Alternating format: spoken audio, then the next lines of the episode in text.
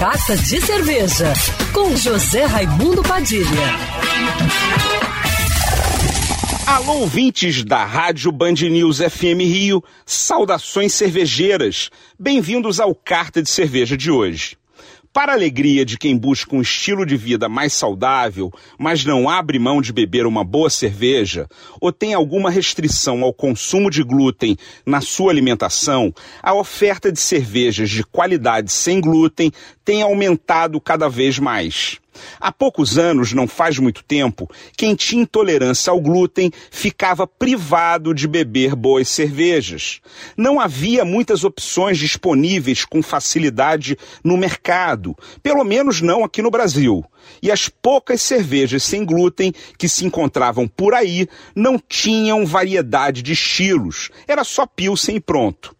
Ainda bem que o segmento das cervejas artesanais no país evoluiu muito e esse cenário de escassez mudou e finalmente os celíacos que precisam riscar o glúten das suas dietas agora contam com mais oferta de marcas e estilos de cervejas que eles podem consumir sem passar mal ou causar problemas ao organismo.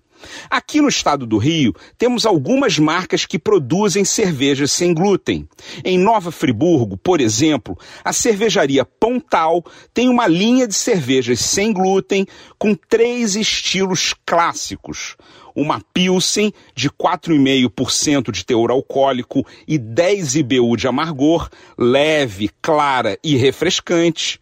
Uma Red Ale também com 4,5% de álcool e 20 IBU de coloração acobreada, notas de toffee caramelo e final seco e uma Índia Pale Ale com 6% de teor alcoólico e 50 IBU, com notas de frutas tropicais vindas dos lúpulos, ótima para harmonizar com comidas mais temperadas e condimentadas. Se você é celíaco ou faz uma dieta de redução de glúten, pode erguer sua taça de cerveja para o brinde, porque tem cerveja boa feita para você. Saudações cervejeiras e para me seguir no Instagram você já sabe, arroba Padilha Sommelier. Quer ouvir essa coluna novamente?